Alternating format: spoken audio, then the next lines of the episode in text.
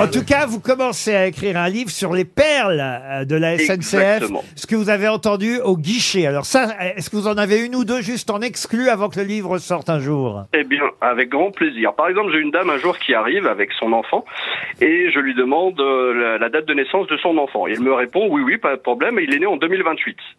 Donc là, je reste un petit peu figé. Je lui dis mais c'est pas possible, madame, c'est dans six ans. euh, Il peut pas être né dans six ans.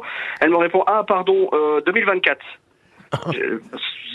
Ou alors une autre dame un jour qui ça, arrive. c'est- je lui- Alors attendez, Alors, hein, attendez, euh, d'ici Rémi. d'ici Ah, la non. publication, faudra trouver une chute. euh. Ah, Il y a une dame, elle arrive au guichet, elle me dit bonjour. Bonjour, je voudrais un billet de train. Ah bah tu m'étonnes. Ah oui. euh.